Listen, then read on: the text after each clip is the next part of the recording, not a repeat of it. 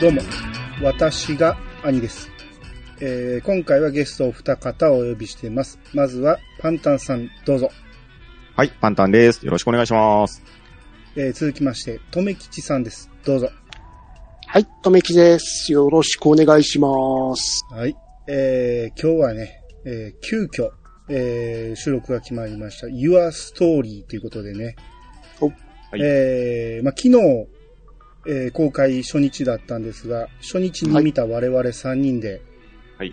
はい。ちょっとね、あの、喋らずにおれんっていう、なんか、ずっと誰かに喋りたいって感じでしたからでね。すねうんうん。で、まあ、急遽、本来ならね、チェック遣い取ろうかみたいなことを言ってたんですけど、えー、ちょっと間に差し込みまして、ドラクエの映画の話をしたいなと、えー、いうことで、まあ、まずね、オープニングで、えー、軽くウィキペディアからちょっと説明しますけど、はい。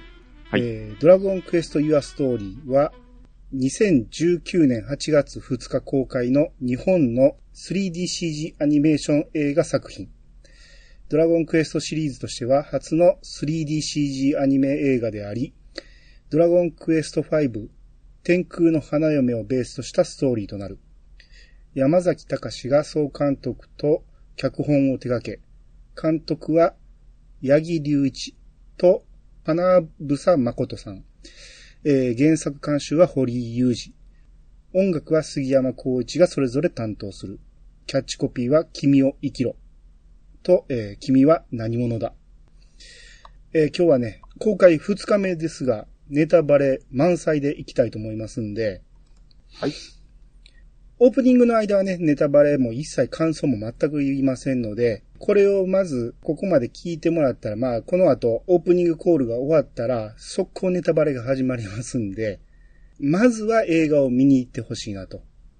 うんえーもう映画見ないっていう方はね、このまま聞いてもらったらもいいと思いますけど、えーネタバレをしたくないという方は、この先は聞かないようにお願いしたいと思います。はい。はい。えーそれでは始めましょう。兄の、いやー、探しましたよ。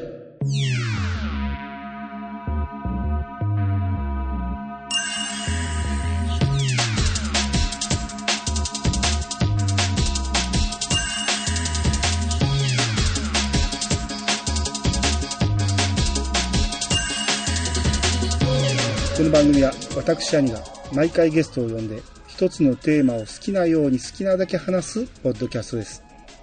改めまして、どうもです。改めまして、お二方よろしくお願いします。はい。はいよろしくお願いします。えー、まあ、お二方とも、えー初日に見られたわけですけど、はい。はいえー、まあ、賛否ある作品になってるじゃないですか、現状。そうでですね。すね。公開初日からもう見た人たちが結構激しい口調でいろいろえーつぶやいてて。うん。ほんま3の意見もかなりあるんですけど、日の意見がね、ちょっと激しいものになってるなっていう感じで。う。うんん。うーん。あのシーンが始まった瞬間、この映画は、二つに分かれるな、この賛否がっていう、はっきりしたシーンでしたね。ですね。うん、そうですね。うん。みんな多分、初日で見ただけあって、うん。その劇場内にいてる人たちは全員初めて見てるはずなんですよね。ですね。ね。あのシーンが始まる直前のあのあたりから、もうみんな呆然としてますよね。ですよね。何が起こったんやっていうね。はいうんうん。まあ、その辺に、えー至る話はもうちょっと先に、えーたっぷりしたいと思いますんで、まあはいまあ、序盤からちょっと映画、ちょっと、えー触れていきましょうか。はい。はい。えーまず冒頭ね、ゲーム画面から始まるんですよね。うんうん。ですね。えーあれはスーファミ版でいいんですかね？いや、あのプレステ2ですか DS 版じゃないですかね。あの、フローラとの出会いがあ入ってたじゃないですか。あれは、ね。プレステ2版にはないんですかね？どうですかね。DS だとあったんですよね、確か。DS にしてはちょっとドットが荒いかなとは思ったんですけど、はい。まあ映画の画面に引き伸ばしてるからそう見えたかもしれんけど、ですね。うん。まあまあフローラと船で初めて会うシーンがあったんで、うんはいうんうん。あの、あのシーンを見て、スーファミ版ではないなとは思ったけど、その他見たらスーファミ版に見えたなっていう感じだったんですよ。うん、ぽかったですね。ですね。うん。で、そこでもう幼少期をほぼ終えてしまう感じで。うん。まあ、えーちょっと残念ではあるけど、まあ、これはしゃあないなと。まあ、時間的な問題で、うんまあ、そこはオミットしたんだろうなって感じです。ですね。もうこれしかない。そうですねん。逆にうまいことやってるなぐらいに思いましたね。うん。うん。ね。で、まあ、えー、3DCG になってからもちょっと、えー、幼少期があって、うん。はいうん。えー、まあ、父親との旅をしてるシーンとか、うん。あと、大きくなった自分が出てくるシーンなんかもあって、そうですね。ううんん。で、そっから、まあもう、結構いきなりでしたけど、ゲマとのシーンですよね。うん。ですね。うん。あ、その前にね、ヘンリー王子と会うじゃないですか。はい。はい、はい。あのヘンリー王子、生意気なヘンリー王子を描くのになんか、まあ口調とかね、そんなだけで、えー、手下に古文にしてやるみたいなセリフがあったりして、うん、うん、まあそれで生意気な王子っていうのを表してるんやろうけど、やっぱ僕はかくれんぼのシーン欲しいなと思いましたね。うん。俺を探してみろっていう。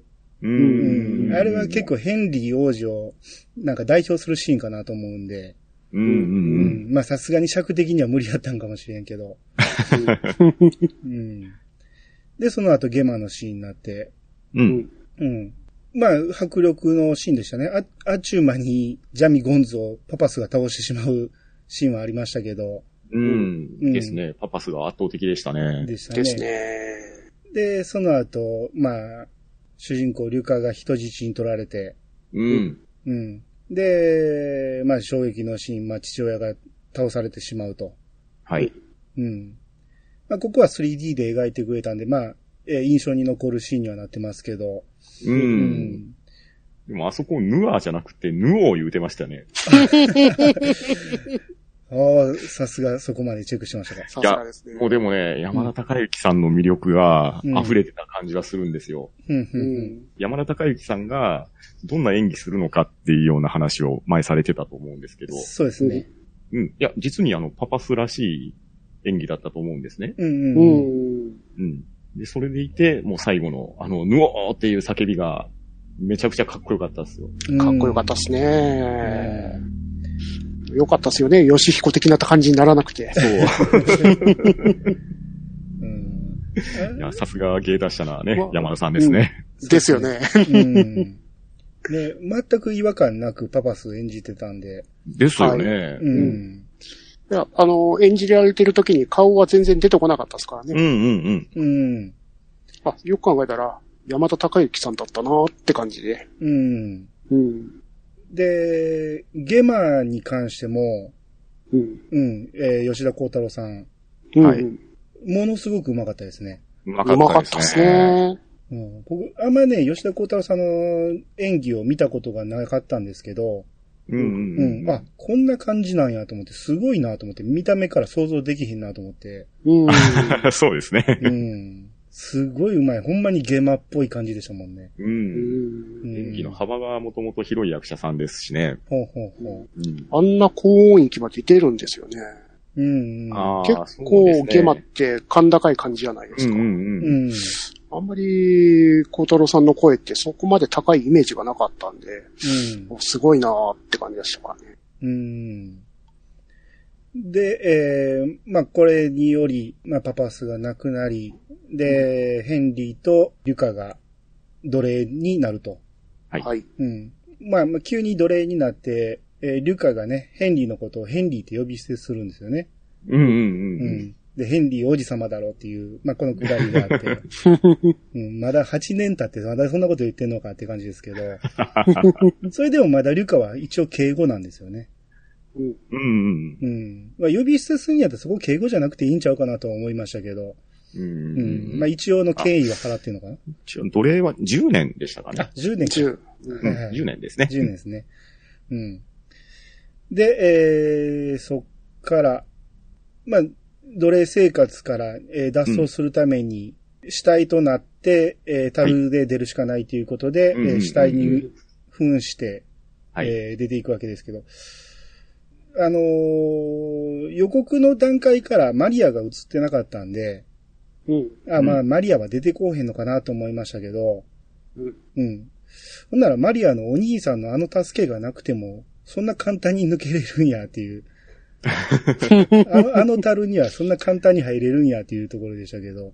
うんなんかね、トムとジェリーみたいな感じで、ちょこちょこって移動してましたよね。ね、で、一応、多分、声だめから、うんうんううんん、えー要は、うんこ塗りたくって、うん。うんうん。臭いからしたいっていうことにして、えー、そのまま早く放り出せっていう感じで放り出されますけど、うん。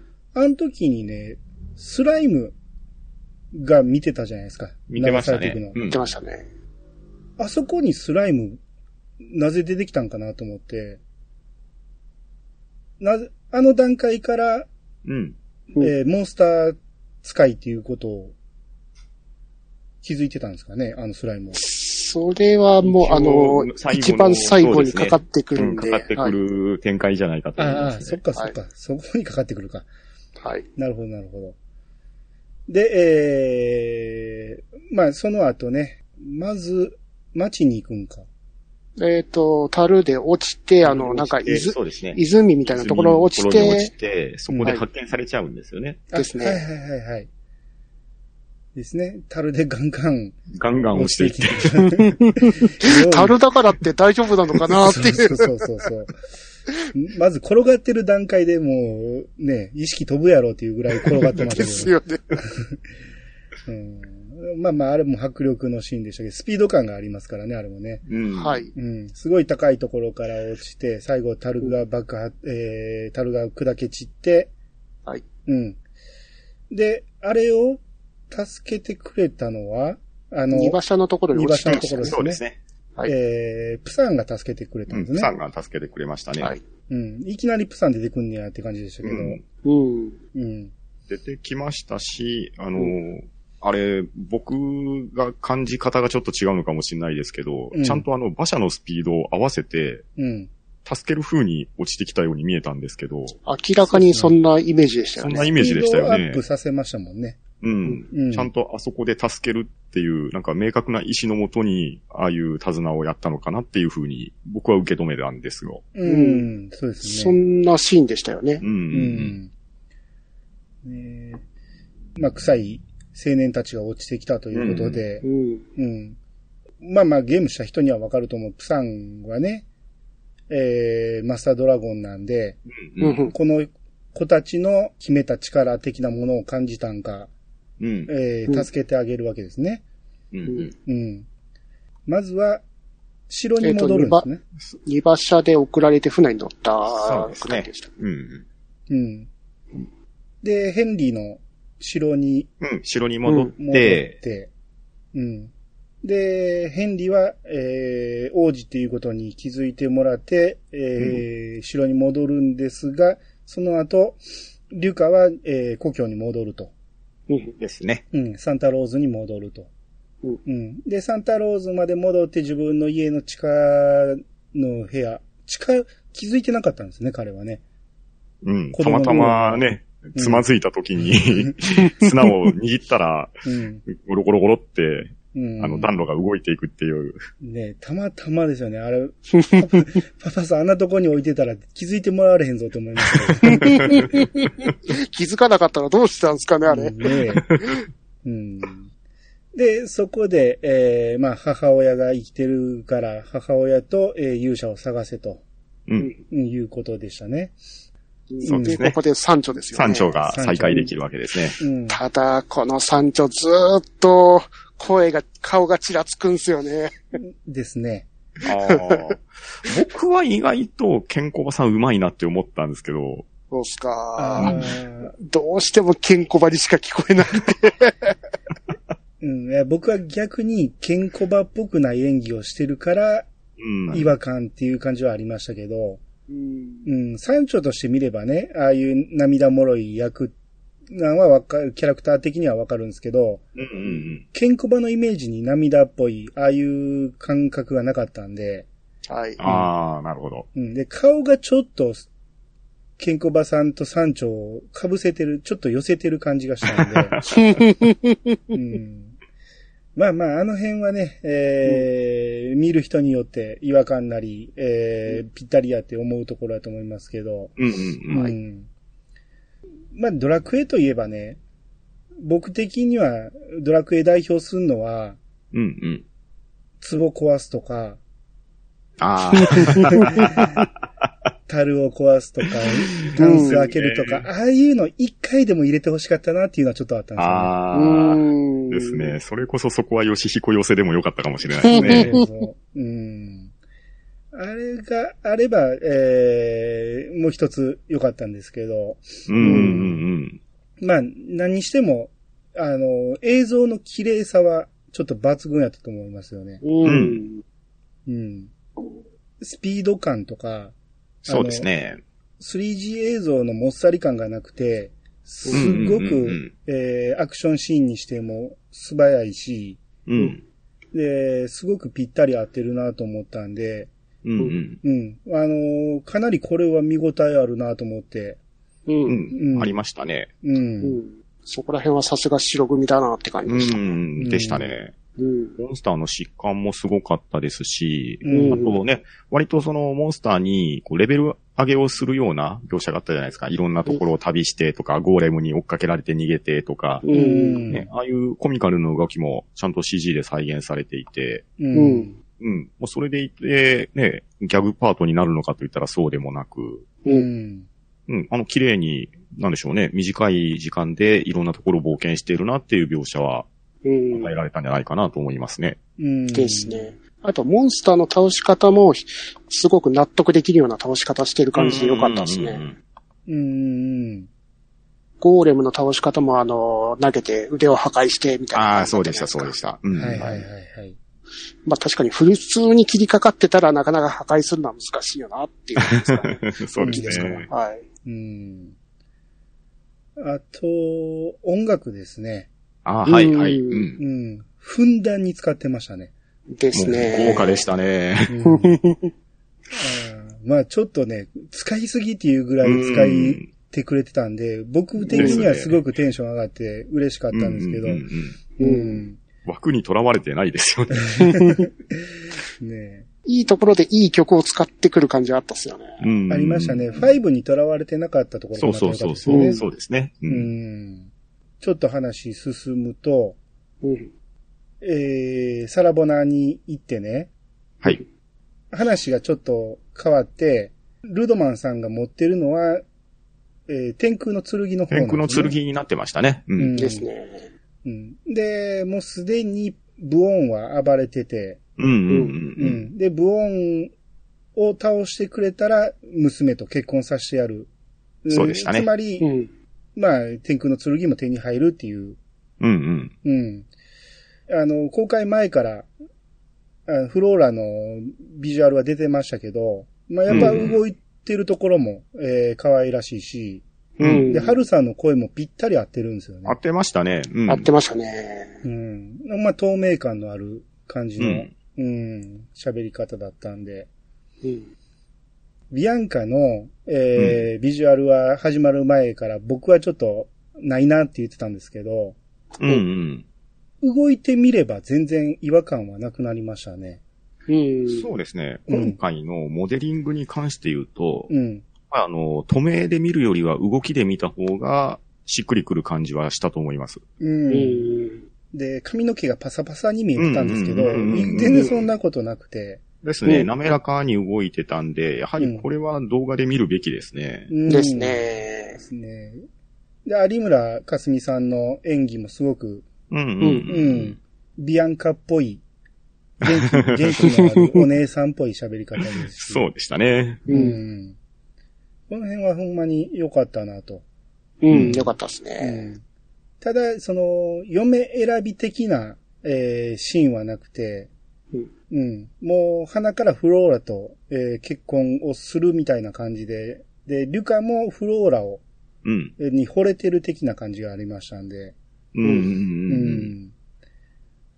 で、ここで、えーまあ、変な、占いババみたいなのが出てきて、はい。えー清水を飲ませるわけですけど、まあ、飲ませるっていうか、清水を渡すわけですけど、う。うんん。なんか、清水って振りかけるもんやと思うんですけど、あ、飲むんやと思って、なんかドラクエ10では飲むのが結構当たり前みたいな感じで言われてるけど、うんああ、ここでもそうなんやと。ええうんピンク色でしたからね。そうそうそう。清水ってあんま飲むもんちゃうと思うんやけどな。ですね。うんあ、普通に飲むんだと思ったっすからね。うん。うん。で、それで自分の心に気づくと。う。うんん。やっぱビアンカじゃないかっていうことに気づいて。う。うんん。だから始まる前から嫁はどっちになんねやっていう話ありましたけど、うん。まあ結果、まあうまい具合に話を持ってきたなと思いましたね。この時点でも。そうですね。うん。まあすんなり、えー、ビアンカを選ばせる。で、さらにその、えー占いババが、うん。フローラが化けた姿だったっていうことで、うん。まあ違和感なくビアンカに持ってきたなと。う。うん。うんん。まあ、フローラファンからしたらどうなんかなとは思いましたけど、うん。その辺、とめきちさんあ、フローラ派でしょ？フローラ派ですけど、な、フローラを下げないこ、下げない感じでビアンカルートに持ってくうまさっていうところでよかったと思うんですね。ああ、なるほど、なるほど。うん。うん。うん。選ばれなかったからどうのこうのではなく、彼女からうまく誘導するみたそでしいうな感じで。たね。う。うんん。ですね。まあ、この辺は、えー、後のね、オチに絡んでくるとこでもありますけど、まあ、このうん見てる時点では、あ、うまいなとは思いましたね。うん。でしたね。うんです。ね。ね、フローラ自体がね、だって気づいちゃったんだものって言ってましたからね。ううんん。かわいい、ね。そこがまたちょっと可愛かったんですよね、ハルさんの。ね言い方がすごく。ねそう。うん。あ、その前のビアンカもね、うんあのー求婚のシーンですよえーね。ですうんね。あれをしてきたから言って部屋に閉じこもるんですけど、ビアンカがね、一緒に酒飲もうって言ってたのに部屋に入ってしまったリュカに、バカって言うんですよね。うん。ううん。ん。リュカのバカやったかななんかそんなん言うて。あれも可愛いなと思いました。可愛かったですね。うん。あとあの、求婚の階段のシーンがすごい好きでしうた。ん。よかったですね。うんはいはいはい。まあ、えー、そんなくだりがあって、結果、えー、ビアンカと結婚しまして、うんはいうん。その後、まあ、子供が生まれるわけですけど、ここで、双子じゃなく男の子一人いるんですよね。一人でしたね。うんうん。この男の子の名前が、アルス。うん。これ、僕、ドアラジで、はい。まあまあ、あの、イヤサガでも、イレブンの時に話しましたけど、うんうんうんうん。主人公、あーで始まる説。はい。うんですよね。これ僕、息子がアルスって言われた時にニヤリってしました。ね映画館でさすがと思いましたさすがってね。思いました。うんああ、予言されてましたね。ねうんうんうんうん、あまあ、あれでもね、あのー、ドアラジで言った、配信された後ね、小説版の4、5、6のうん。勇者はみんなああじゃないですよって言われて、あ、そうやったんやと思って調べてみたら全然ああで始まってなかったんで、まあ僕の説は結構穴だらけやったんですけど、まあでも一応ここ息子はああで始まってくれたということで、ギリギリなんか、そっちも残してくれてんのかなとは思いましたけど。うん。まあ、あとね、こうロトの紋章か。うん。うんのね、主人公の名前だったりとか。そうですね。ね他のゲームでもデフォルトのところで使われてたりしたと思うんで。確かセブンがデフォルトがアルスやったと思あうん、ですそうかそうか。よね。ううんんなんで、まあ、アルスっていう名前は結構使われてるみたいですね。そうですね。だからすんなり入ってきた感じはありますね。うん。で、ここ生まれたえーすぐぐらいに、まあ、襲われまして、モンスターに襲われて、この時にビアンカが天空の血を引いてるっていうことにゲマが気づいて連れて行くんですかね。ですね。そうですね。う。うんん。えーサンチョと、えー息子が、えーそのままソリに乗ったまま逃げうん。ることができて、で、ルカは、えーゲマに石に変えられると。はい。うんうん。ただ、持っていかれず、石像のまま現地で8年間過ごしてましたね。ああ、うんそうですね。持っていかれるくだりはさすがに、ん時間的にあれやったんか。いや、あのーうん見てて思ったのが、うん。石化されたじゃないですか。うん。おね、しかも、あれ、まあ、魔法の演出でしょうけれど、地面から岩のようなものが、こう、ズザズザズザっと寄ってきて、うんで、それに巻き込まれて、もう地面に完全に固定された状態で石化されちゃったじゃないですか。そうですね。うん。これ、ゲームのまま持っていかれたら、これ足折れちゃうけど大丈夫なのかなっていう、いらない心配をしながら見てたら持っていかれなかったんで、ちょっと安心したんですけど。ああ、なるほど、なるほど。うん。あれも足くっついてしまったから、これは動かへんなって思いましたよね。うんですね。で、そこでね、石像の方から見える後ろのところをモンスターが行軍していき、うんでね、その後の8年間っていうのが示唆されてて、で、うんどんどんどんどんね、向こうに占領されていってるっていう風景が短い時間で表現されてましたね。そうでですすね。ね。うん。あともう山頂は最初から見つけてましたよね、あそこ。んそうなんですよ。あれ、山頂あの時で点で見つけてるんですよね。すねうん。まあ、でも自分の力では元に戻せないっていうことで、うん。息子アルスと共にその方法を探すっていうことでいいんでしょうね。うん。うんです。ね。ですね。うんえー、まあ、石化を解く、へななんちゃらの杖を、えー、アルスが、えーうん取ってきて、それで、うんえー、石化を解くと。うん。うん。まあ、息子がね、モンスターに襲われた時に、リュカが、えー剣を投げるんですけど、う。うんん。えー自分の剣を投げるつもりが間違えて天空の剣を投げてしまったと。うん。で、それを受け取ったアルスが、えー抜けてしまう。う。うんん。うん。あのー、リュカには装備できなかった天空の剣が息子、アルスには装備できたっていう。うんこのシーンね結構うん。いいシーンでしたね。よかったですね。いいシーンでしたし、うんあそこの除局の使い方がうん、すごく良かったと思うんでうすよ。ん。最初にね、あの、ブオンを倒して、ルドマンさんから、うん。まあね、あの、返しますって最初遠慮したんですけど、う。うんん。持っていけって渡された天空の剣うん。う。ん。うん。あれはまあ、その勇者を探しに行くんだろうって渡されたんですけれど、うん。うん。ブオンと戦うときに、天空の剣持って行ってたじゃないですか。持って行ってたから、現地で、スラリンとゲレゲレが協力して取ってきてくれて、で、渡されて、で、あ、さあこれで倒すぞっていう時に、鞘から抜けなかったんですよね、リュカは。あですね。そううん。あそこで、さあ抜くぞっていう盛り上がりで、除局が、ふにゃふにゃふにゃって、ああ、そうでしたね。ね、うんオチがついたじゃないですか。うん。今度は同じように、アルスに渡して、もう今度はもう除局が盛り上がったまんま、鞘からスラッと抜けて、で、うんあとね、あの、金色の装飾がこう、バラバラバラっと砕けて、うん。で、鞘から抜いて、天空の剣が、あの、変形して、こう、どうですか、ジャキンってなるやつ、あったじゃないですか。ううんん。鞘のところがガキンってなるのが。そうそうそうそう。いいんですよね熱いですね。あれはめちゃめちゃ良かったですね。うん。熱いですし、その後のね、えーサイクロプスを倒しっぷり。吹き飛ばしてましたからね。ううんん。もう一体がその威力にね、慌てて逃げ出しちゃいましたからね。うん。で、ここまでのね、リュカのね、あの、キャラクターが、ちょっとうん情けない感じだったじゃないですうか。ん。うん。うん。僕はそこまでは不満点だったんですよ。リュカは、うんやっぱり主人公やねんからもうちょっと凛々しい感じにしてほしいなって思ってたんですけど、うんうん。まあ、息子のあの凛々しさを見たときに、あまあまあそういう演出かなと、まあまあ一瞬思ったところですね。うん。うん。本来なら僕の好きな主人公ではない、主主人公像ではないんで、ああ。うん、この、そこまでは不満やったけど、まあ息子見たときにちょっと、ああ、なるほどな、息子の引き立てにもなってんのかなと、うんまあこの時点では思ったんですね。うん。うん。ビアンカもまあ石化されるんですけど、はい。うん。えーもういきなりマーサに会えるんですよね、ビアンカはね。うん。そうですね。う。ん。マーサは魔界の扉の前で、扉を開く呪文を言わなければ永遠に開かないということで自分の意志を閉ざして、まあ、うん眠りについてるみたいな感じなんですよね。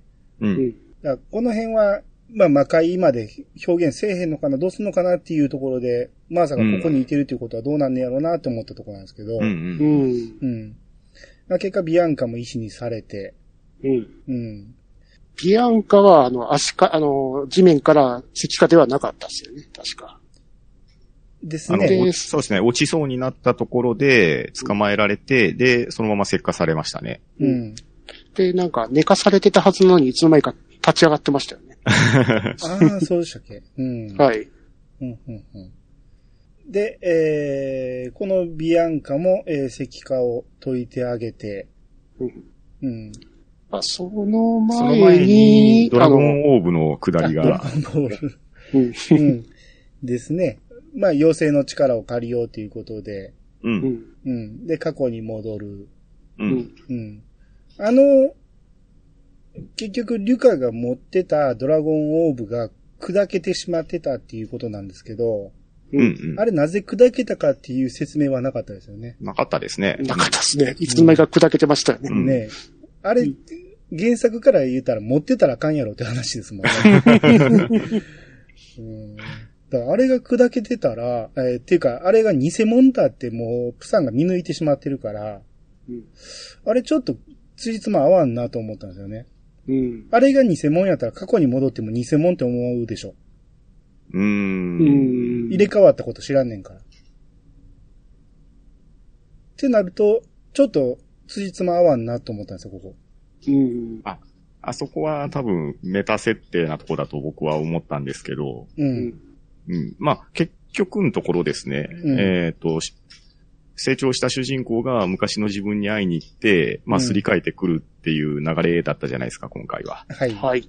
ね、だからその前に、えープサンと会って、ドラゴンオーブをなくしてしまったんじゃ、あれがなければどうにもならんっていう話だったんですけど、そこで、うん。もしかしてこれかなって主人公が持ってるっていう、まあ、いわゆるご都合主義なところではあったと思うんですよね。うん。うんうん。ただし、あ、これはでも、かけらだし、偽物だよっていうところで、妖精の国に行って、ちゃんと、あの、もともと持ってた本物とすり替えるためにこの偽物を用意しましたよっていう流れだったんで、うん。うん。うんあの、非常にあの、ゲーム的な、まあ、言葉は悪いかもしれないですけど、お使いクエストが発生したかなっていうような、うん。まあ、いろいろね、あの、省略して、まあ、あの、行くのはしゃあないと思うし、その、うん。まあ、初めてね、ゲームしてなくて見た人は分からんところも多いやろうけど、そうですね。う。うん。うん、その辺はまあ、あの、逆襲のシャアとかね、あんな感じでうん。何回も見てるうちに分かってくるところがあるかなと、うん。うんそういう作りなのはしゃあないのかなと思うんですけど、うんこのオーブの下りはやっぱりゲームやってなかったら分からへんなと。ですうんねで。すね。うん。ドラゴンオーブの手に入れたくだりもあの、ゲーム画面にちらっと出てそうきて、そうなんですよ。あれは分かんないですよね。うんうん。まあ、わからないところもね、あのー今後語られるところにはなってくるんですけれど、ああまあ、うんそうですけどね。ううん。あだから見てる方からして、見てる方からしたら、多分、うんこの辺からですかね、なんかうん若干頭に疑問符が現れてくるようなうんところだと思うんですよね。うん。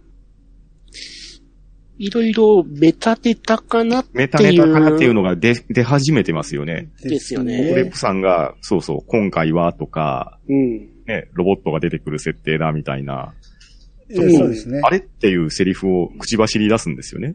そうですね。あれは確かに違和感ありましたね。うん。う。うんん。まあ、えー、子供の時代に戻って、オーブを、うんえーもらってきて、まあ、あのやりとりも良かったですよね。子供のそうですね。あのやりとりは良かったですね。特に冒頭でね、一瞬だけ、あ、このシーンに繋がるんだなっていう思わせぶりな映像は最初の方にあって、う。うんん。で、その裏で、あの、あっさりさ加減じゃなくって、割とがっつり話してるじゃないですか。うん。うん。うん。あ、ここに繋がってたんだっていうのと、ちゃんと昔の自分に対する声かけっていうのができてたんだなっていうのは確認できましたね。うん。ですね。あの、ビアンカを選ぶきっかけも、あそこでしたもんね。うんうんうんああ、そうそうそう、ビアンカを選ぶきっかけで言ってたんですよね、確か。うんはい。何でも話しうん。合えるそうそうそうそう。人が一番大切な人だよ、みたいなことを言ってたんですよね。言ってましたねそうそうそうそれを子供の自分に言ってるんですよね。う。うん。うんん。それを覚えてて、えービアンカを選んだってこことになるんで。そうそうそうそう。んそれも良かったですし、うん。ね、子供の自分が、あの、パパスのことをものすごく尊敬してるのをはっきり口に言ってくれるじゃないですか。はいはいはい。うん。あれもまたグッときましたね。うん。ですね。あの、この先どんなことが待ち受けてても、くじけるんじゃないぞみたいなことを言ったら、うんうんうん当たり前だよみたいな、あの、パパスの息子だもんみたいなことを言うんですよね。うん。そうあれはそうなんですよ。グッときましたよねグッ。ときましたね。うん。あれ、大人のリュカもグッときてるんですよね、そこで。うん、そうそうそうそう。うん。その前にあのパパスの声を聞いてるところであれを言われてるから、またグッときますよね。ですよね。う。そうですうんん。えー、そうそう。ほんで、こっから、急にドラゴンに乗るから、はい。超展開です、ここから。あの、やっぱりゲームやってなかったらここ繋がらんやろうなと思ったんですよね、うんせせめてプサンが変身するシーンぐらい用意してあげたらいいのに、もうう、ん。ね、いきなりプサンがね、えーうんドラゴンに変わって、まあまあその後、ドラゴンからプサンに戻るシーンはあったんか。ありましたね。ですありましたそれを見たら一応繋がるか。う。うん。うんん。で、まあこっから最終決戦に行くわけですけど、う。うんん。えー、まあ敵が多すぎると。はい。うん。えー、親子とね、えーモンスターたちだけでは、仲間モンスターでは全然太刀打ちできないぐらいの敵の数だったんですけど、そこで、うん。はい。えーヘンリーの城の兵たちと、えーブオンが現れると。うんうん。まあ、ブオンを倒してないっていうのは、うん。ここに繋がるのは、まあ、まあ大体分かってたじゃないですか。うん。ですうね。ん。原作やったらブオン倒すけど、うん。えーここでやられるか、えー、降参するか選べみたいな感じで言ったら死にたくない言って、ブオンは、えーまあ一応、リュカの、えー、仲間になったっていう的なところがあったんで、うん。まあいつか来るやろうなと思ったら、まあまさにこのタイミングで来たっていう感じで。う。うん。うんん。で、その辺のおかげで、リュカがゲマと、えー対決することができて、う。うんん。うん。ここのアクションも素晴らしいなと思って。うん。そうです。ね。すごく動いてましたうね。ん。このさ、この映画の中であの、バギーの使い方がすごいかっこいいすよ。そうそうそうそうう。ん、うん、うん。ですね。バギマって言ってましたね。うん。ですです。うん。最後にバギクロスって言うんですよね。最後はバギクロスって言いましたね。ううん。ん。ねで、えー、まあ、一撃をゲマに食らわせるかと思ったら、ゲマがね、やられたと思ったら、それはあの、一枚バリアを張ってて、うん。うん。うん、えー突き抜けてなかった。で、クソーっていうところを、えー、もう一本剣が刺さると。はい。う。うんん、これがアルスの剣で、えー二人の親子の力で、えー、ゲマを倒すと。うん。うん。まあ、ここまですごく熱いシーンですね。うん。でしたうね。ん。ただ、えー、ゲマを倒したんやけど、えー、魔界の門が、えー、開き始めると。うん。ゲマが、マーサの力を、そうですね。あ、そっかうんそっか。はい。マーサを取り込んでしまうんですよね。そうですね。うん。あれもまあ。マーサがそ、その前に亡くなってて、その、て、うん死体を取り込んで、マーサの力を手に入れるみたいな展開でしたっけ、そうですね。んうんだからマーサとしては自分が、あの、開門の呪文さえ唱えなければ、うん。これ以上悪くはならないっていうところで、うん。まあ最終的に亡くなられてしまうんですけれど、ゲマはそれを自分の力で、まあ魔界の力ですか？あの、うん取り込んで、えーその能力を自分のものとして、えーマーサの呪文を自ら唱えて開門したっていう流れですね。うん。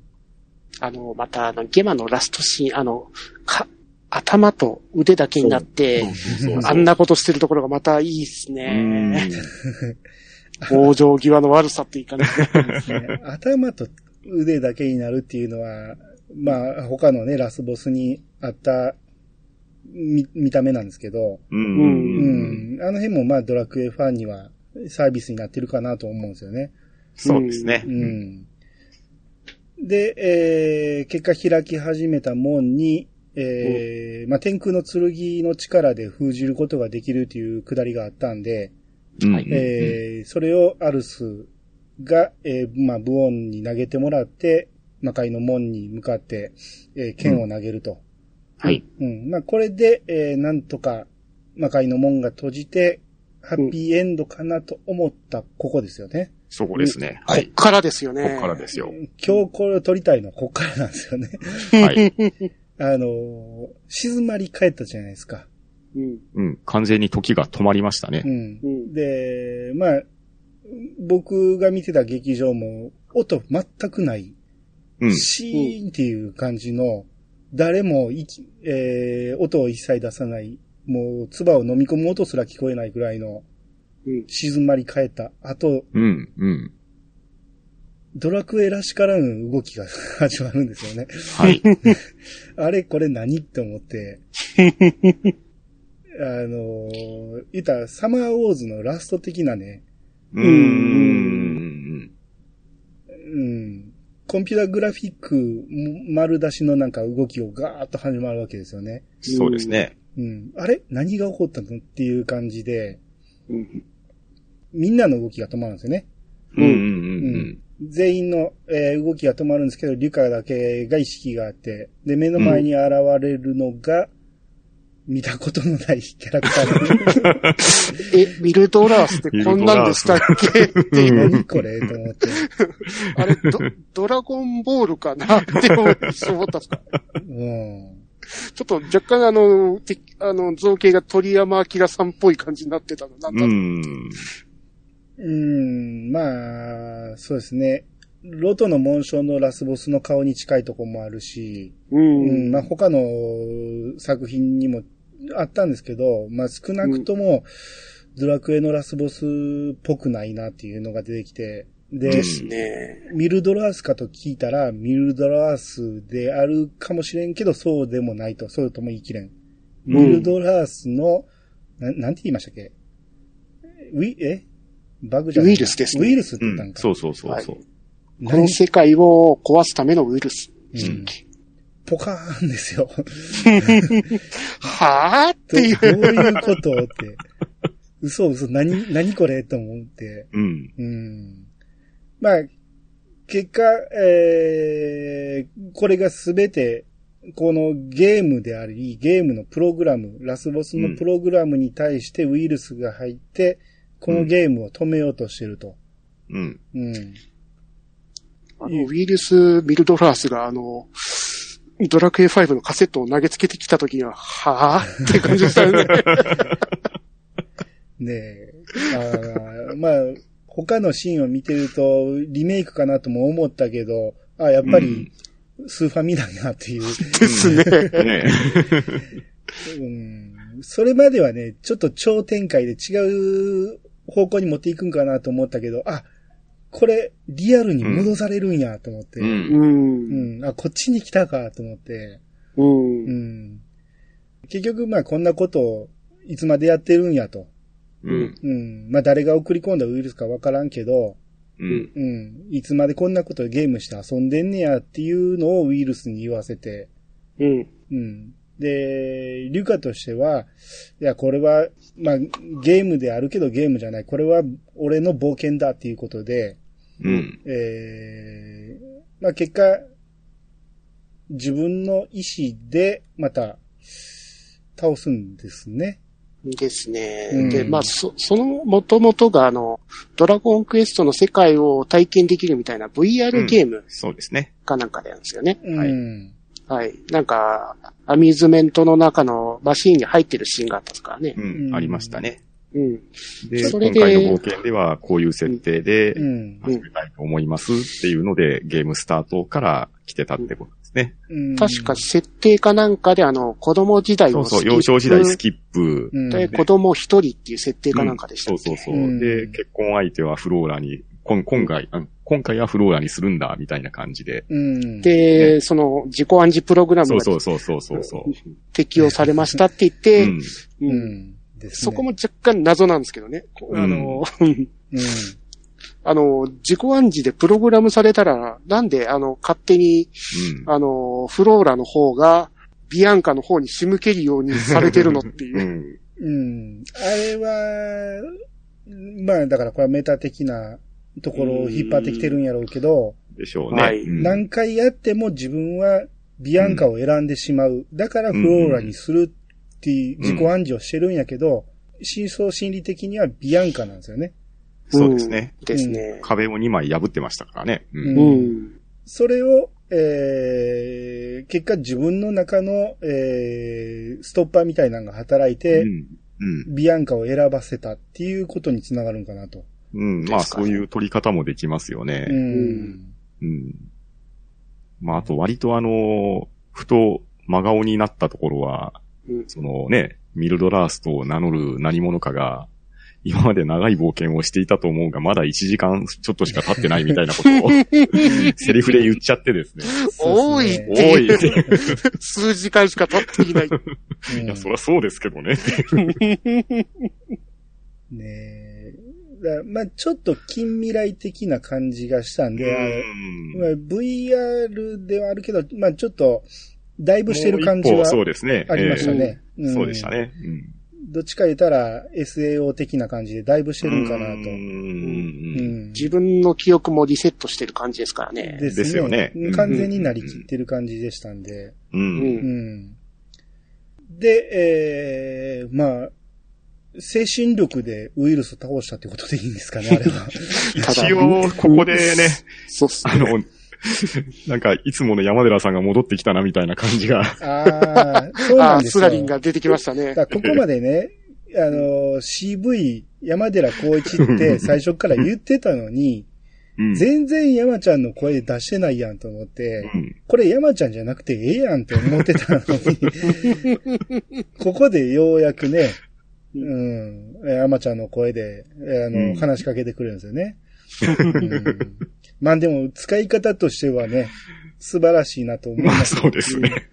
あの、だから先に公開してるのがありですよね、これはね。うん、そうですうね。ん、違和感を持たしといて、これ山ちゃんじゃなくていいやんと思わせといて、ここでちゃんと山ちゃんの声で喋らせるという。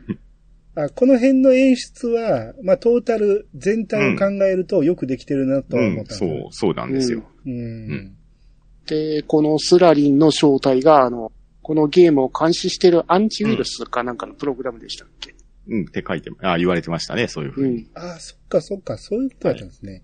はい。うんだからまあ最初のあのそうそうそ逃げ出すところも、あの、監視する形でずっと覗いてたのかな。ああ、そういうことですね。ずっとついてきてたっていうことはそうですね。うん。うんで、スラリンがこれを使えって感じで出してう。そうきましたね。なんですよ。はい。うんすごいアイテム出してきましたね。うん。あれ、何でしたっけ？僕もうその辺呆然としてて覚えてないんですけど。ああ。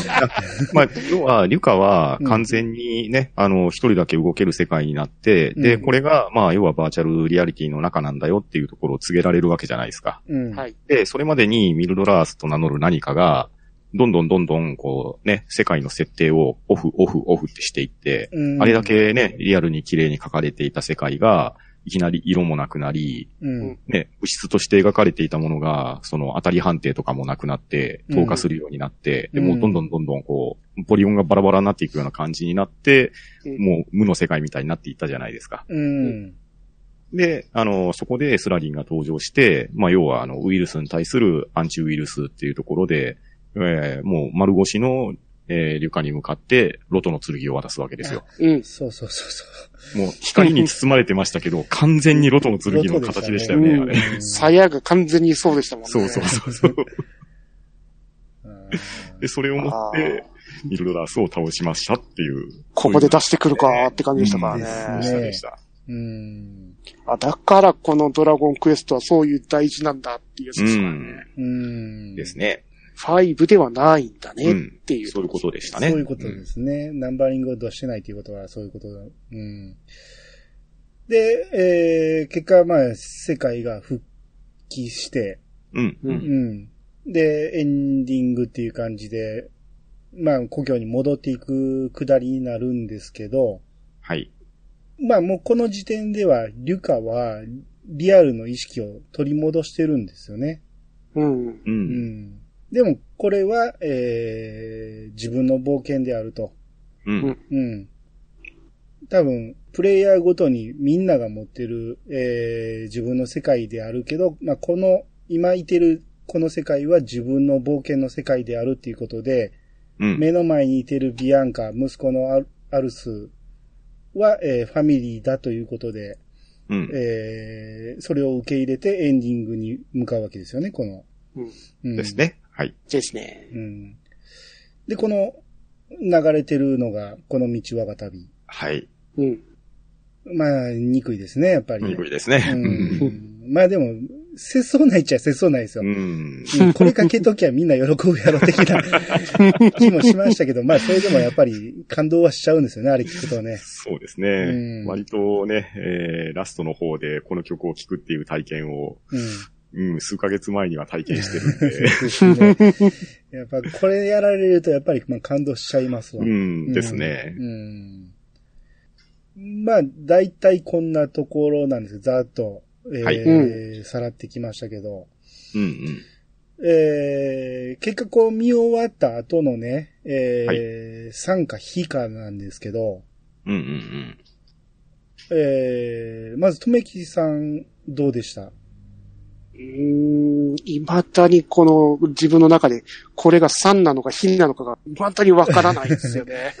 うんいや、本当にその、あの、あっけに取られるシーンまでは、まあ、2時間にコンパクトにうまくまけまとめてたドラクエ5だなっていう感想でずっと来てたんですけど、うん。あれの、あのシーン挟まれたんで、本当やってくれたな、山崎隆とかんですよね。うん、うん、うん、うん。うんうん、ドラクエ好きの人に向かって大人になれってかっていう。うん。なるほど、なるほど。そうですうね。んたただ、うん、決して悪くはないんですよね。うん。ただ、あのシーンをどうまだ受け入れればいいのかがちょっとわからないっていうところなんです。うん。うですん。ね。まあ、その辺で、ね、えーツイッターとかがざわついてますからね。ざわついてますね。ううん。ん。パンタンさんはどう受け取ります？あの、3か非で言ったら僕は3ですね。うん、うん、うん。うん。いや、なぜかというと、うん。いや、確かに超展開ですし、うん。うん、あのーさっき言ったように、リアルの時間告げられた時には真顔になりましたけど、う。うんん。ただ、自分がこのゲームに入っていってるんだっていうのが分かって、うん。あの、僕はですね、スーパーファミコンの時にリアルタイムでドラクエ5はしてなかったんですよ。はいはい。してなかったんですけれど、まあ、要は、テレビゲームでロールプレイングゲームをして、自分が主人公になって冒険を進めていくっていうのは、他のゲームでもやっぱり体験してたわけで、うん。ね、あの、スーパーファミコンの本体にカセットを挿して、えーそれをテレビにつないで、自分の冒険を進めていくっていう、あそこのシーンを見せられたときに、いうん。や、あの、おーなんでしょう、オーバーに言うんじゃなくて、本当に目頭が熱くなったわけですよ。うん。なん、か、あの、なんでしょう、ほら、動機を打つと言いましょうか、胸が熱くなるような、うん。うんそんな感情にはなったんですね。う。うんん。うん。いやそれはもうあの、監督の狙い通り、もうあの、泣かせにかかってるっていう演出にまんまとはハマったのはわかるんですけれど、うん。いや、ただあの、なんでしょうね。正直ドラゴンクエスト5を追体験できるであろう映画を見に来てて、まさかこんな体験をしようとは思わなかったですし、う。うんん。自分のなんかね、この、なんでしょう、記憶の扉がパカッと開くような体験ですか？うん。こういうことを、あ、させられたんだなっていうところで、なんかあの気づきが非常に大きかったんですね。うん。うん。う。うんん。うん。だから、もうドラゴンクエスト5が、もうなんでしょうね、好きすぎてたまらない人とかには、もしかしたら、それをこう、怪我されたとか、踏みにじられたっていう思いになる人も、まあ、一定数いるかなとは思うんですけど、うん。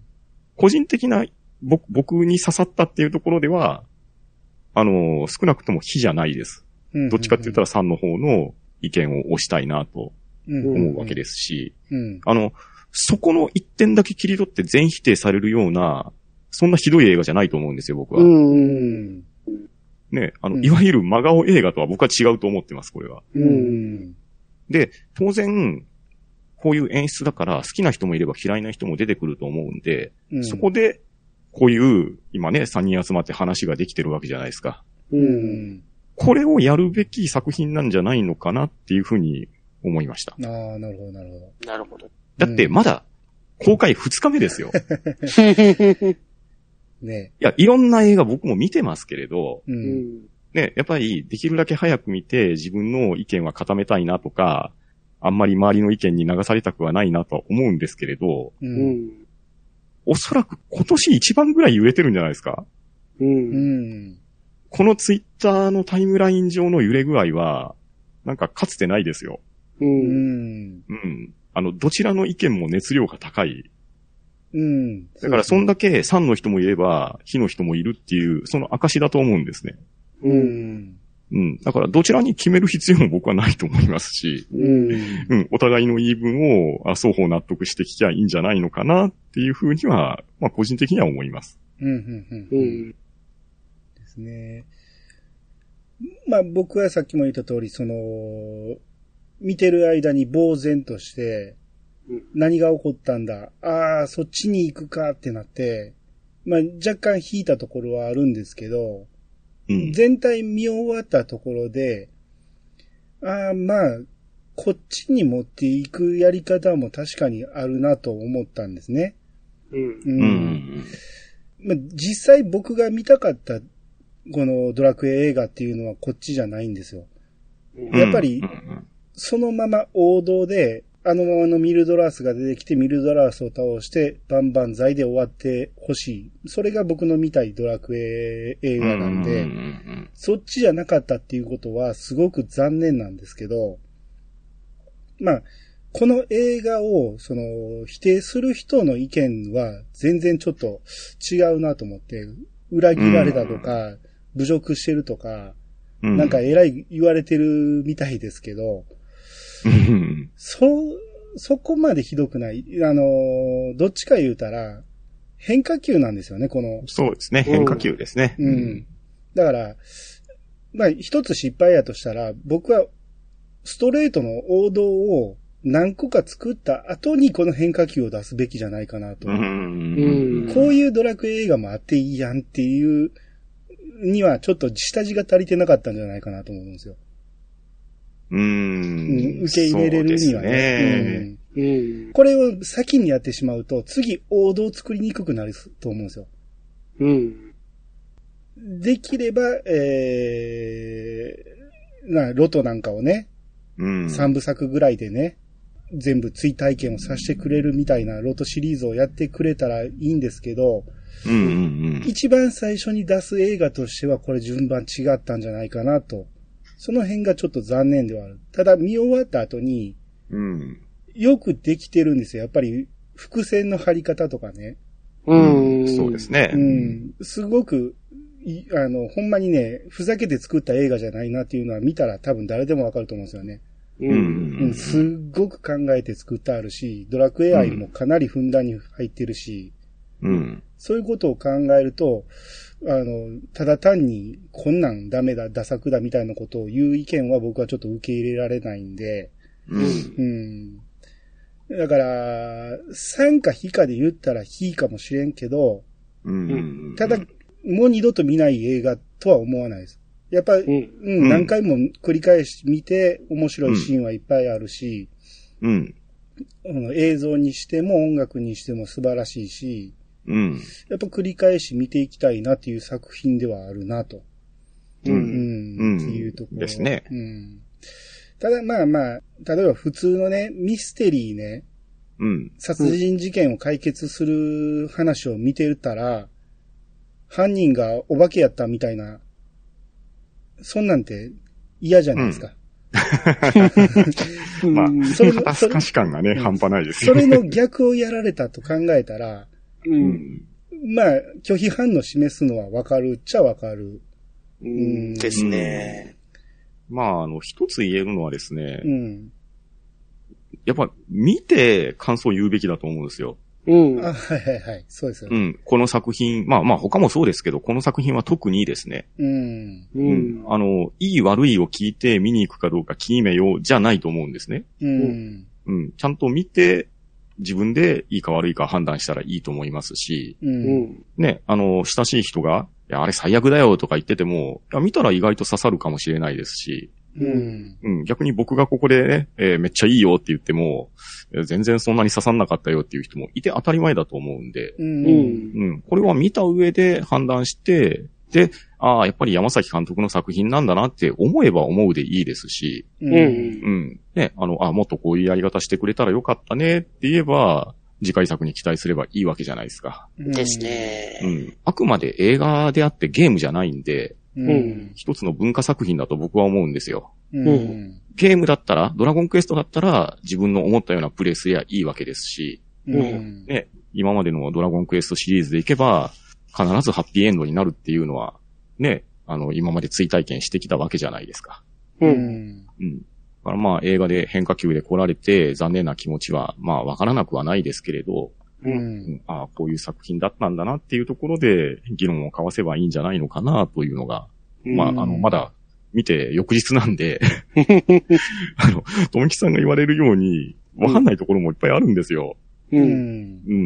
うん。だからこれ、2回目、3回目を見たくなる映画であればいいですし、うん。うん。まあ、もうあんな体験嫌だよって言ったら二度と見ない人もいるかもしれないですけれど、うん。うん。ただね、あの、こんだけ意見が出てるっていうことは、やっぱりみんな気にして見に行ってる証拠だと思うんですね。そうですね。うん。ええ。まだ公開2日目で、こんだけ意見が割れてるっていうのは、ちなみに昨日の夕方、夜できたんですけど、はいはい。まあ、超満員でしたね。うん。僕は、半ばこうなるのは予想してたんで、うん。昨日の8時半の一番最初の回に見に行きました。おーあの、やっぱ予約の時点で結構いい席は埋まってて、超満員とまではいかないですけれど、なかなかの人の入りでしたよ。うん。あーまあ、僕、家の近所なんで、ちょっとね、まあ、街からは外れてるっていう、まあ、あんまり、まみになるような劇場じゃないんですけど、うんうんうん。そこの9時半から始まる回、夜の9時半からは始まる回やのに、3分の2ぐらいは埋まりましたね。ううん。ん。だからかなり多い方やと思います。あの時間から始まる。うん。うん。それがもう、あのシーンでシーンとしましたからね。う ん 静まり返ってみんなが息を飲むっていうかね。うん確実に、そう、そういうところが狙われてるシーンだと思うんですよね。うんですね。あそこのシーンで面白かったのは、やっぱりあの、あそこだけ、あの、音楽は違うんですよね。杉山光一先生じゃないんですよ。うんうんあそこだけなんかウイルスっていう、他の曲、あのー作曲さんが作った曲だったっぽいですね。おうん。ー、そうですね。はい。うんだからやはりあそこの世界だけはもうドラクエが壊れてるっていうのを表してるのかな。うん。うん。で、まあ、他の映画は知らんけど、今回に関しては、山崎監督一人に押し付けるには、ちょっと違うんじゃないかなと思うのは、うん。ドラクエっていう冠がついてる以上、堀井さんの判断が絶対入るんですよね。うんうん。堀井さんが OK 出さへんかったら、この結末は絶対作られへんと思うんで、うんです。ね。なんやったら堀井さんが言い出したことかもしれないですよね。うん言いそうやしね、ちょっと堀井さんに、うん。だから、まあまあ他の映画は知らんけど、今回に関しては、ね、一方的に山崎監督をけなす人は、そうじゃないんじゃないかなとは思いますね。う。うんん。まあ、まあ、その、うん。けなし方でしょうね。うん。おそらく、あの、先般を見つける必要は僕はないと思うんです。作品に関してそう言えば。ですね。うん。そのシーンが合う合わないは当たり前あると思うんで、うん。うんね、なんかあの、まあ、あんまり、ね、人のこと僕言うのは好きじゃないですけど、ツイッターのタイムラインとか見てても、なんかもう、坊主憎けりゃ今朝まで憎いみたいな、うん。ね、もう、すべてを全否定してるような方も、中にはおられたりするんで、うん。それはちょっと違うんじゃないのとは言いたいですけどね。う。うんん。ですね。ただやっぱり難しいのはその、大人気ゲームのドラゴンクエスト5っていう下地があったんでってところがあるんでしょうかね。あの、うん、どうしても本当にゲームそうですよ原理主義ねっ。ていう方は、ちょっと受け付けられない。私はあの、うんちゃんとした、あの、ドラゴンクエスト5のストーリーで平和に完結するところが見たかったのにって方もいるかもしれませんからうね。ん、そうう、んそこなんですけど、う。うんん。ゲームで一応平和に解決してるんですよ。うん。ちゃんと。う。うんん。ゲームの中ではね。うん。だから、あそこの場面がやっぱり異質すぎて、うん拒絶反応してて、多分エンディングで頭に入ってるかどうかっていうとこですよ。うん。ちゃんとあの世界は丸く収まったんですよ。うん。ね。で、一家ちゃんとふるさとに帰れたんですよ。うん。だからそこを否定されるんであれば、なんかちょっと違うのかなと思うのと、まあ、あとはやっぱり、ドラゴンクエスト、ユアストーリーになってるわけじゃないですか。う。うんん。もう改めて僕目の前でパンフレット見てるんですけど、うん。ストーリーの文字のデカさですよ。うん。うん。ドラゴンクエストのね、あの有名なタイトルロゴが上に乗っかってますけれど、うん。明らかにユアストーリーの方がメインのタイトルなんですよね。うん。うそしてエンディングに行く前に、えっ、と、Continued Your Adventure でしたっけ？うん。そんな文字が出たと思うんですよ。出ましたね。うん出ましたね。まあ、要はあなたの冒険は続いてますよっていうところなんで、うん。うんまあ言いたいところはそこなんじゃないのかなと。うん。まあその辺で今のところ納得してる感じでしょうか。うん。うん。ですね。まあまあ、でもこれは好みの問題で、うん、好みの問題だと思います。う。うんん。だ僕は前から言ってるんですけど、やっぱり、その再現度の高さが評価にかなり影響するんで、僕に関してはねうん。。うん。うんなるべくオリジナル要素を入れてほしくないって思うんで、うん。うん。だから今回の展開はやっぱり、どう考えても残念なのは残念なんですよ。うん。ううん。ん。ただ、い、あの、再現しませんと言ってくれたら、これは一つの映画としては非常によくできている。そうんの、コンセプトがね、Your Story っていうのは最初から打ち出してるわけやから、うん。それをひっくるめて全部考えたら最初から最後まで、えー綺麗に収まってるなとは思うんで、ただ、そうですね。うん。一つね、その、みんなの拒否反応を回う避ん。できるとしたら、うん。一番最初のオープニング映像で、うん。ゲームに入るシーンを入れとくべきやと思うんですよね。うん、なるほどね。リュカがこれからゲーム始めますっていうのを始めてから、この映画が始まれば、もうちょっとここまでの拒否反応はなかったんじゃないかなと。完全にゲームのストーリーをすべて追体験させてくれてると思って見てるから、裏切られた感が出てくるかなと思うんですよ。うん。うん。どうですかね。そこは映画的演出としてはなかなか難しいところかなという気もしますけれど。うんですね。どうしてもあそこのシーンはあそこのシ一番の、ーンはやっぱりサプライズですよシーンねですね。うん。もうここで驚いてくださいっていう狙いのもとに作られてると思うんですよね、プロット的にも。うん。まあ、そういう、それこそそういう見方をしてるのがすでにメタ的ではあるんですけど、うん。うん。だからもうその、か山崎監督ももう、そういう拒絶、拒否反応も含めた、うんあの、計算してのあのシーンだったような気もするんですよ。だと思いますね。そうですよねうん。うんあの、すべて受け止めてくださいじゃなくって、問題提起をするから、それぞれ感じてくださいね、じゃないかなと、うん、まあうん思うのがすでに好意的なのかもしれないですが、うん。うん、ただ、あの、なんでしょうね。びっくりしてるのは間違いないんですけど、うん。賛否両論だと思うんですよ。うん。あの、火が多いわけでは決してないと思うんですね。ないですね。3もかなり目立ちますね。3もかなり出てて、うんなんというかね、あの、よくわかんないパワーバランスで、勢力争いしてるように僕は現状を受け止めてるんです。あの、火がね、仲間を作りたがってるんそう、ですよね。そうなんですよ。うん。自分が火と思ってるから、ん火の人集まってね、うん。そこに多分、あの、3の人も負けないように、うん。これいい作品だからっていうので、うんお。互いがお互いを競ってるような感じじゃないかなと、うん。そういう風に今のところ僕は受け止めてます。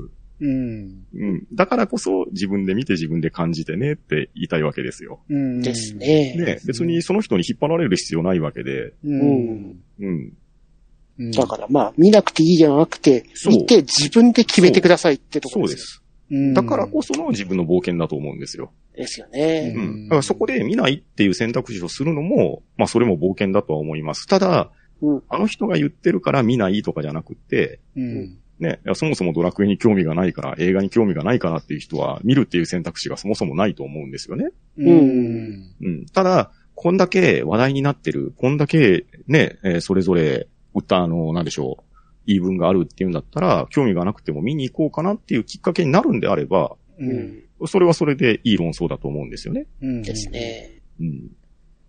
まあ、少なくとも、最終のゲマとの決戦までは、うん。ちょっと僕はゲーム映画的には、歴史に残るぐらいの名作やと思うんですうよ。ん。あそこまでの CG の動かし方、う。うんん、うんストーリー展開に関しても、その要約の仕方的にも、非常によくできてたと思うんで、そこまでを全部否定してしまうのはほんまにもったいないと思うんですよね。う。うんん。だと思います。うん。オチにね、好き嫌いはあったとしても、そこまではかなりよくできてると思うんで。うん。うん、うん。うん。そうなんですよ。うん。本当に価値はあるし、うん。一回だけしか見てないんで、うん。細かいところは多分見落としてますし、うん。僕が気づいてないところを知ってる人もまだまだたくさんいると思うんですけど、うん。ヘンリー王子の。体の傷、うん。あれ、リュカよりも多かったと思うん。ですよ。奴隷時代の傷が。で、最後のシーン、応援に駆けつけてくれて、うん。ね、きらびやかな甲冑をまとって大軍を引き連れてっていう、うん。ね、あの時のあの、何かあったら頼ってくれよっていうのを実現してくれたじゃないですか。うん。あの、この映画の中で、えー僕はあの、ヘンリー王子の株が爆上がりなんですよ。はいはいはいはい。だから、ああいうなんかね、なんでしょう、サプライズ以外でも、うんおーって思わせるシーンも実際ありましたし、うん。うん。うん、ね、あの、途中でも言われましたけど、モンスターとの戦闘の仕方であったりとか、うん。そういうあの、CG ならではの見どころっていうのは確実にあるんで、う。うんん。うん。あの、シナリオとそういうところはまた別物だと思うんですよ。うん。うん。あの、評価すべきところは評価して、うん。苦言を呈するところだけは苦言を呈すっていう風にしてあげてもいいんじゃないのかなとうん。思いますね。ですね。最後のヘンリーが助けに来たところね、うん。えー、まあ、リュカと顔を合わせたところで、リュカがヘンリーって言うんですけど、うんうんうん。ヘンリーはそこで、ヘンリー王子だって言ってほしかったですよね。そこで、ね、あの、笑いにはならんけど、ちょっと、ほっこりするシーンじゃないですか、それ言ってくれたら。一回振り作ってんねんから、そこもったいないなと思ったんですよね。うん。うん。あ、こう、言ってほしかったなと。うん。あの、僕、細かい好きなシーンなんですけど、まあ、はいはい細かくはないけど、ビアンカがね、あの、ゲマに対してね、あの、メラゾーマを連発する、はい、はい、はい。あっこ僕なんか泣きそうになったんですよ。うん。メラゾーマ、メラゾーマ言うて。メラゾーマをね、あの、ぶん投げてましたよね。そう。聞かへんのに、必死になってメラゾーマ撃つっていう。うんう。うんん。うん魔法の表現はすごく良かったと思いますよ。よかったですね。ね、あの、富吉さんがバギ系の呪文のことも言われてましたけれど、う。うんん。あとあの、アルスが握りつぶされたところでギガデインを爆発させるとかいう。ね。かっこよかったっめっすね。ちゃかっこよかったじゃないですか。ああ、勇者だって感じでしたよね。そうなんですよ。僕、あっこはね、ギガスラッシュするんかなと思ったけど、あうんギガでいいんで正解やと思いましたね。うん。うん、そっちは勇者やったらこうギガでいいんやと思って。ですよねうんねそうなんですよ。うんいや、ほんまにね、アクションなんかはね、ほんまに見どころあるんで、う。うんん、あの辺はまた何回も見てみたいなと思う作品ですね。うん。ですね。うん、あと、あの、僕この前ドアラジでちらっと喋ったんですけど、うんこのポスターね、はいはい。リュカの右隣に映ってる人、これ誰っていうのが 答え分かんなかったんですけど、これ誰です？え、右にいるのアルスじゃないですか？これアルスですか？アルスに見えるアルス天空の剣構えてますね。空の剣構えてますし、あ後ろに切りかかってるあアルスじゃほんまや、ないですか。天空の剣か、僕これね、爪に見えてたんですよ。ああ。だから背中向きですよね、これ。そうそう。いや、うんです背背中に鞘を担いでて、うん。で、天空の剣を振り下ろそうとしてるアルスの後ろ姿じゃないですか。あうん。ーでも顔、顔っていうか、後ろ姿だから顔はわかんないですよねはい。ただ、ちゃんとあの、後ろをほら、、これ前髪じゃなくて、後ろの後束ろのねてる。そうそうそうそう、後ろ髪を束ねてる姿でしょ。ああ、そうやって見んのか。僕、これ前髪やと思ってたから。ああ、なるほど。あであ。あの、黒い、そういうことか。黒いマフラーみたいなの巻いてるように見えるんですよ、これ。ああ、そういうことですね。うんなるほど、なるほど。まあ、鞘なんで背中なんわかるけど、振り向いてるように見えてたんですよ。うん。なるほどね。ああ、そうやって見るんか。なんでこっち見せてあげないんですか？ああ、だから子供やから。一応、まあ、一子供応で。ね、子供でシークレットってところもありますし。で、まだこれはどっちが選んだかそうわかんないそうそうそう状態。でですすよ。ね。なるほど、なるほど。だから髪の色もわからないような感じになってますし。うん。うん。そういうことか。そういう話じゃないですかね。今ようやく、ようやく見方が分かりましたわ。なるほど。ああ。まあ、これで一つスッキリしまし よかったです。よかったです。た。はい。大体言いたいところは言えました？言いたいところは、はいえーっとですね、うん。あの、山頂を褒めてあげたい。ほうほうほおういや、あの、アルスの礼儀正しさと、勇者としての、あの、なんて言いましょうか。石化したリュカをね、助けた時点で、かなりの剣の使い手になってるじゃないですか。うん。ん。ええあーよくぞ8年間育ててくれたなと、お礼を言いたいなと。サンジョとアルスの冒険だけでもちょっと見てみたいですよね。うんですね。なんというか、あのね、そういったところが、まあ、難しいとは思うんですよ。あの、エンディングテロップが、割と、ほら、そのキャラクターのキャラクターの、こう、別アングルで、ちょっと、こう、3D っぽく撮ったようなカットだったんですけれど、うん。ああいったところに、こう、描かれなかったシナリオのワンシーンのカットとかがチラッチラッと入ったりしたら、うん。ああ、なんかもっと良かったかなとかいうのはあったりうん。うん。しますし、うん。あとまあ、なんでしょうね。もし、もしもですよ。もう完全に妄想話ですけれど、このリュカが入ったマシンに、まあ、自分が入れるんだったら、うん。じゃああの、デボラモードをやってくださいねとか、うん、うん、うん。うんうんあの、そんな体験したいなっていうのは思いました。ああ、いいですね。うん。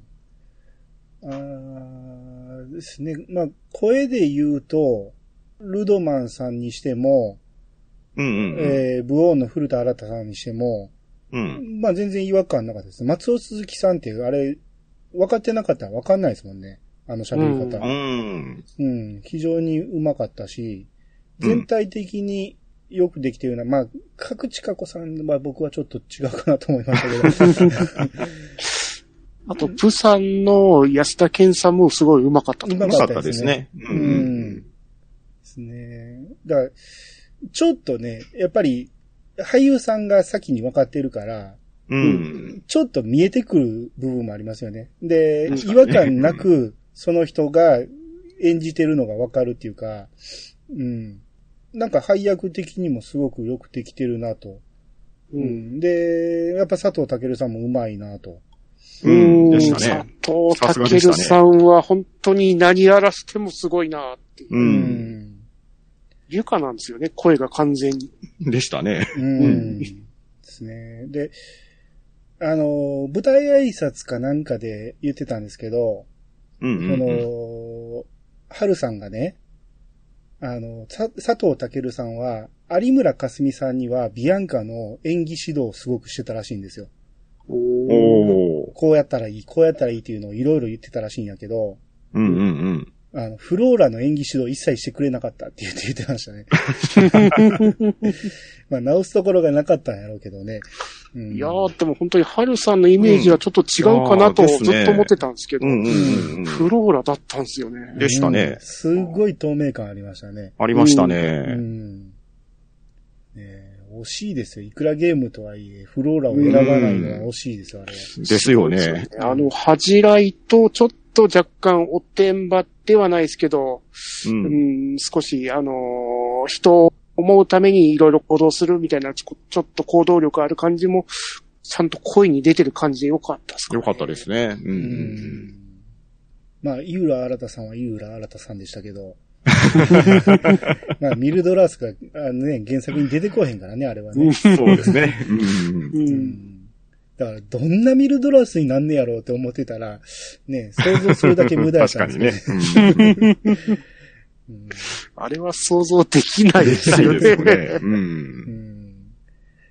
あ、でも、魔物使いって言ってましたね、作中ね。言ってましたよね。言ってましたねそこがちょっと残念っていうか、もうちょっと魔物使い的なところを見せてほしかったなっていうのは。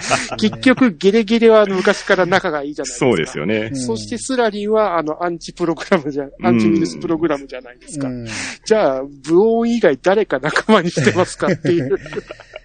確かに。だから確かにね、でも、でもゲレゲレと再会したとき、う。うんんね、あの、最初は、ね、退治したじゃないですか。うん。で、これはちょっとやばいって言って、うんこうね、ちょっとギャグテイストに、うん。回れ右をして逃げていったら追っかけてこられたけど、でもゲレゲレが並走し、えーあの、並走してくれて、うん。ゲレゲレじゃないかって再開したっていう流れだったじゃないですか。あれは可愛かったっすね。あれ可愛かったですうね。ん。ですね。ビアンカの思い出はいらなかったですね。あれ うん。原作っていうか、ドラクエ5では、モンスター使いなんですよね。う。うん。うんん。やけど、魔物使いっていうか、ま魔物使いっていうのは多分天からやと思うんですよね。うん。あまあもしかしたら、ああの、モンスターズとかでもあるかもしれんけど、今回僕、iOS 版を一回プレイしてるんですよ。やり直してるんですけど、そこでもちゃんとモンスター使いになってたはずなんで、うんなここでは魔物使いで、ここからは行こうっていうことになってるのかもしれないですね。うんドラクエ。の名称としては。うんですね。そうか、スクエニでそこまでチェックが働いてなかって、誰かドラクエ10のプレイヤーが スタッフにはじ、混じってたんかもしれないですけどね。うんあと、その、途中で言ったリュカのね、キャラクターね。うんうん。リュカが情けないっていうのが僕は最初納得いかへんみたいなのを言ってましたけど、うんうんうん。まあこれはメタ的な感じで、プレイヤーがうん。リアルの人やから、う。うんん、そこにマウントして入ってきた、うん。えー、まあ、だ、マウントダイブして入ってきたわけやから、うんうんうんその人の性格がそのまま出て、うんそのゲームの主人公というよりも、そのままのリアルな情けない感じになっちゃったんかなと。うん。そだと思いますよね。だって、ね、戦闘シーンも、いや、うんあの、勇ましく戦ってるシーンもありましたけど、きっちり逃げるような仕草もあったじゃないですか。ありましたね。うん結構逃げてあのましたからね辺って絶。対プレイスタイルあると思うんですよね。はいはいはい。ね、絶対逃げずに倒してやるっていうスタイルの人もいるでしょうし、そうそうそう。ね。だから、そのキャラの設定の違和感は最後の、うんうんううん。ん、あのメタ設定まで見ると全部含めて納得いくとこそうろ。、そういう話だと思いますね。うん。だからその辺も含めたら全体的に一つ一つの設定、動きに関して、すごく練り込まれてるんで、うんうんう。うんん。ほんまにいい映画だなとは思いましたね、見終わった後は。うん。そうですね。うん。あ、あと、あのシーンが良かったのが、あの、フローラとの結婚を悩んで、あの、迷いながらずっずーっと行ったらいつの間にかブオンのとこ行って黒焦げになって帰ってきて、そうそうそうそうそうそう。で、黒焦げになって帰ってきて、薬草って言って、で、薬草ってああいう風になるんだってそうい。そううそうそう。薬草半端ないぞって、あれ世界中の雫ぐらいありますよ、あの。やけど治ったっていう。うんあれ、あれはでもね、ほんま素晴らしいのは、ドラクエ5をプレイした人の、まあ、かなりの割合で、ブオーンにめちゃくちゃやられてる経験はあるとや思うんですよられま。したね。あれを表してるのかなと思って。じゃあやっぱニヤリとするシーンですよね、あの辺はうんうんね。うんうん。まあ、ぜひとも、あの、音響のいい映画館で見ていただきたいですね。ああ、そうですね。せっかくなんでね。そうですね。杉山光一先生の音楽、あの、オーケストラの音楽は、本当素晴らしかったと思う。う。うんうん。ん。ですね。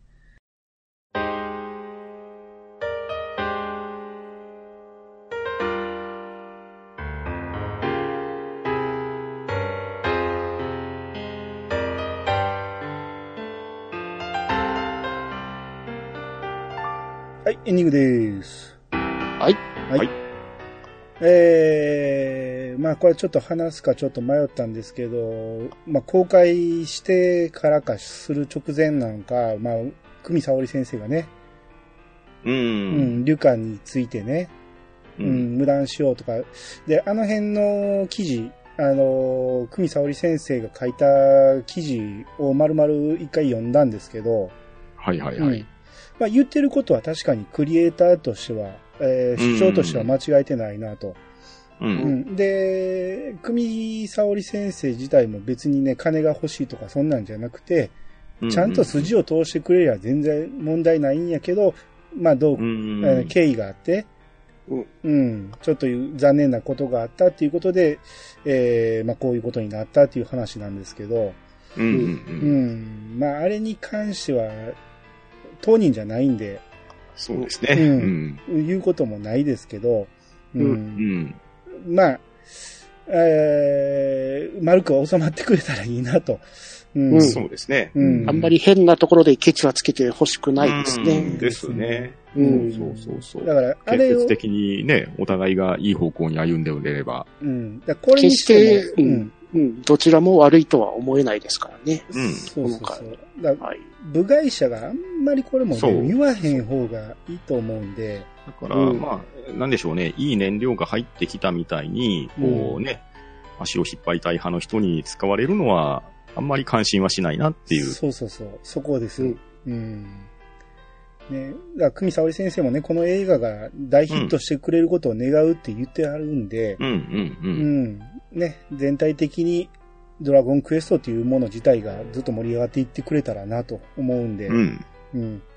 まあ、あんまり、そういうところに引っかからないようにしましょうと。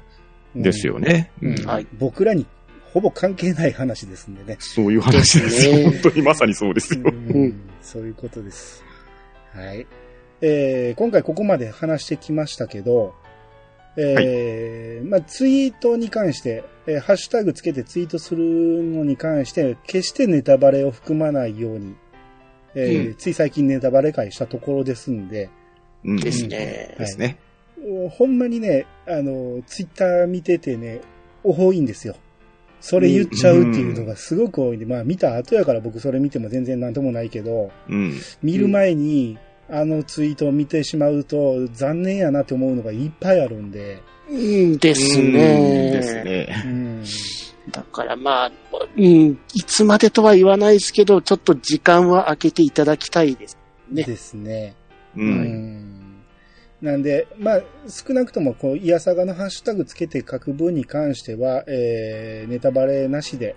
で、えーネタバレしてもいいのは Gmail で、えー送っていただいたら、あのーうんまあ、数がたくさんあれば、じえーネタバレ感想会というのを取るかもしれないんで、えーそちらの方で、えー書いていただけたらなと思いますので、ご協力よろしくお願いします。はい、お願いします。お願いします。皆様からのお便りをお待ちしております。メールアドレスは、いやさが .pc、アットマーク、gmail.com まで。ハッシュタグは、ハッシュタグ、いやさがをつけて投稿してもらえると、番組内で紹介するかもしれません。ということで、いやさがしましたよ。お相手は、兄と、パンタンと、とめきちでした。